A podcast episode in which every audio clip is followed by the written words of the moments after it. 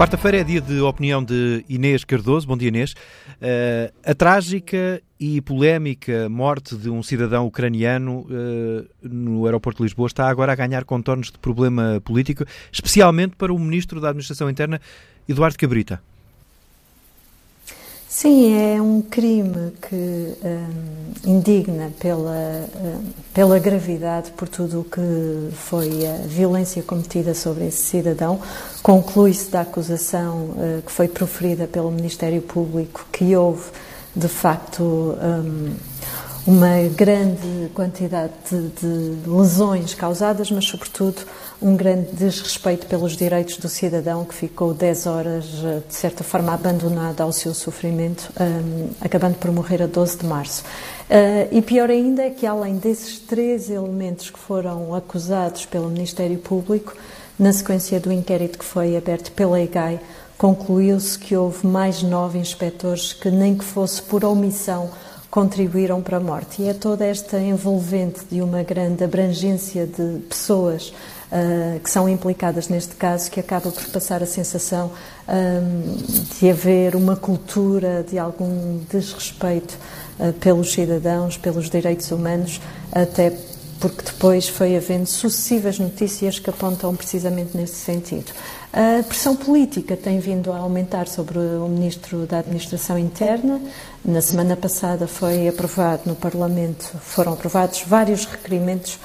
para audições relacionadas com este caso, desde logo o próprio Ministro, Eduardo Cabrita, mas também a Provedora de Justiça. E no caso da Provedora de Justiça, foi o próprio Partido Socialista que apresentou o requerimento para esta audição, ah, uma vez que é através da provedoria que funciona um mecanismo nacional de prevenção da tortura. Portanto, tendo em conta que ah, poderá haver condutas que atentam ah, os direitos humanos no Centro de Instalação Temporária do Aeroporto de Lisboa, o PS juntou-se à oposição exigindo que sejam prestados esclarecimentos. Na segunda-feira, a Iniciativa Liberal reclamou a demissão de Eduardo Cabrita e a responsabilização política do ministro. Uh, ontem o PSD voltou uh, a pedir a cabeça do ministro da Administração Interna, uh, pela voz do deputado Duarte Marques, considerando que é inadmissível que não tenha ainda sido substituída a direção do CEF e fazendo uma espécie de ultimato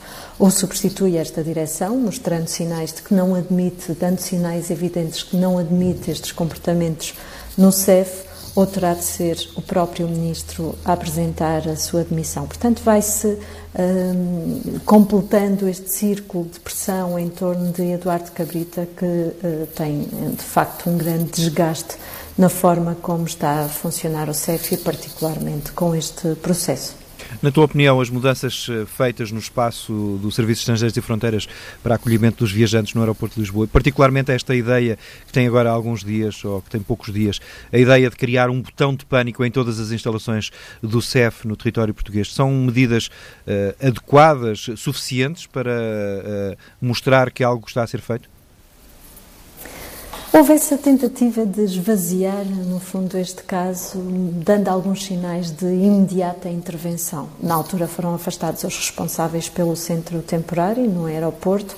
um, e este centro esteve, esteve provisoriamente encerrado e foram feitas muitas introduções, nomeadamente a transformação de camaratas em quartos individuais. Foi aprovado um novo regulamento que já está assinado pelo Ministro desde o final de julho, mas só foi distribuído ao serviço agora no final de novembro, precisamente com novidades como estes botões de pânico. A verdade é que são medidas relativamente uh, cosméticas, de certa forma, que mudam alguma coisa nas condições em que os uh,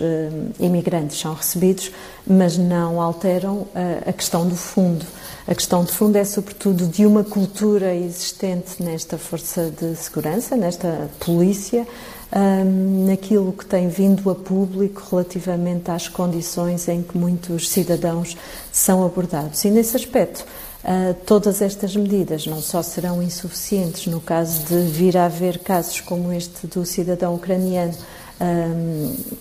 até porque os botões de pânico seriam insuficientes numa sala de isolamento, como foi o caso uh, quando ele foi espancado,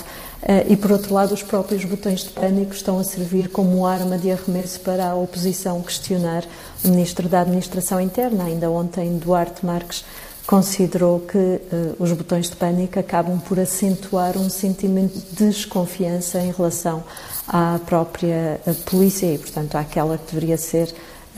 a força de segurança capaz de proteger os cidadãos e de atuar dentro da legalidade. Há, portanto, nesta altura um quadro que mostra ser insuficiente aquilo que já foi feito, sobretudo porque, de facto, nada disto substitui o nível da responsabilidade política que é exigida sempre que há falhas desta dimensão. A diretora do CEF, quando questionada sobre este processo, admitiu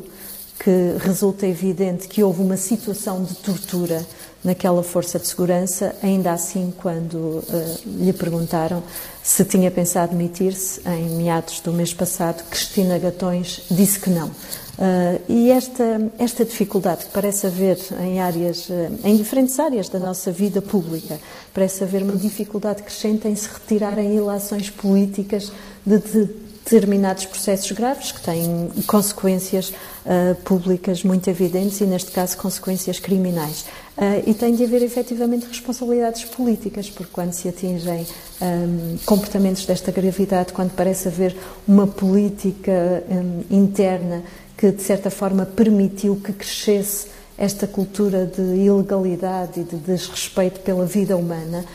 de facto tem de haver uma intervenção séria que mostre que há vontade de mudar uh, problemas que são estruturais e perante problemas estruturais só pode haver mudanças de fundo. Portanto, esse nível de responsabilidade política não foi assumido e Eduardo Cabrita terá de mostrar vontade de fazer muito mais, até porque tem sido pressionado pelo seu próprio eh, partido que apoia o governo neste,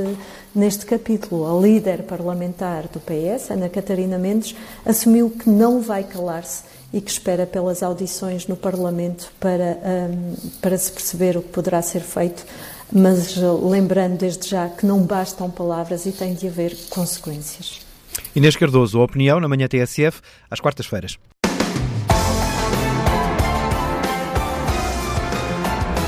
Amanhã estará aqui esta hora para assinar a opinião Raquel Vaz Pinto.